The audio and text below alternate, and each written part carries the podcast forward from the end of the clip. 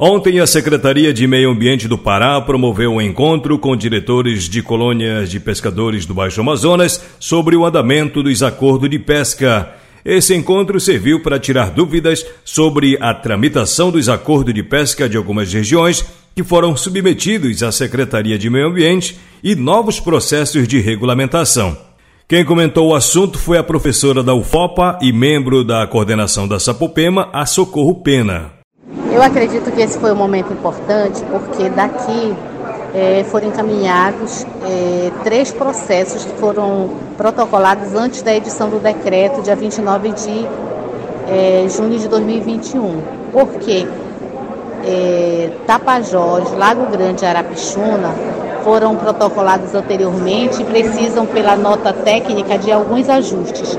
Então, a Secretaria do Meio Ambiente deu um prazo de 45 dias para que todas as pendências sejam sanadas e a partir, a partir daí eles vão fazer uma nova análise jurídica e provavelmente publicar esses primeiras, essas primeiras instruções normativas com base no decreto é, que habilita o Estado para a regulamentação desses acordos. Eu considero uma vitória a professora Socorro Pena acompanha o processo de regulamentação dos acordos de pesca e também comentou sobre o que esperar desse instrumento, que são os acordos de pesca nas comunidades. E acredito que a partir de agora, todas as regiões, todas as comunidades que estão é, priorizando e valorizando esse instrumento é, de ordenamento pesqueiro para a regulamentação dos seus acordos devem é, está orientado no sentido de garantir que a comunidade, a sociedade de modo geral,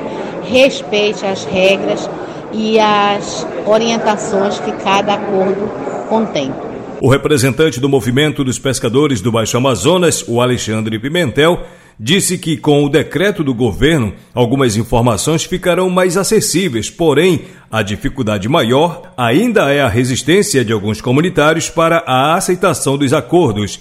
Ele destacou que, além dos acordos de pesca, há uma instrução normativa, a de número 30 do Lago Grande do Curuai, que envolve os três municípios, Juruti, Óbidos e Santarém, e com esses acordos as comunidades terão a garantia dos estoques pesqueiros. No encontro de ontem participaram representantes das colônias Z20 de Santarém, Z66 de Curuá, Z42 de Juruti, Z76 de Faro, Z41 de Oriximiná e ainda a Z19 de Óbidos e também representantes das instituições como Sapopema, Mopeban e ICMBio, além de representantes das instituições como Sapopema, Mopeban e órgãos como ICMBio, FUNAI, SEMA e UFOPA, e também lideranças dos conselhos regionais de pesca de Arapixuna, Ituqui e Cidade.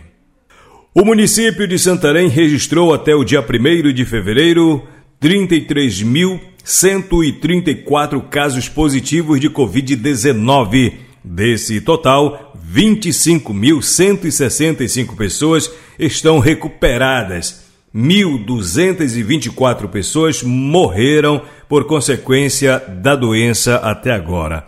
Nos últimos sete dias, a Secretaria de Saúde de Santarém registrou 7.284 pessoas com sintomas gripais e dessas, 447 testaram positivo para a Covid-19.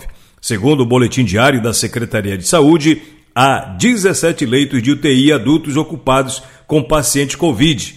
Dos 44 leitos clínicos disponíveis, todos estão com pacientes Covid, segundo as informações divulgadas através do boletim diário da Secretaria Municipal de Saúde de Santarém.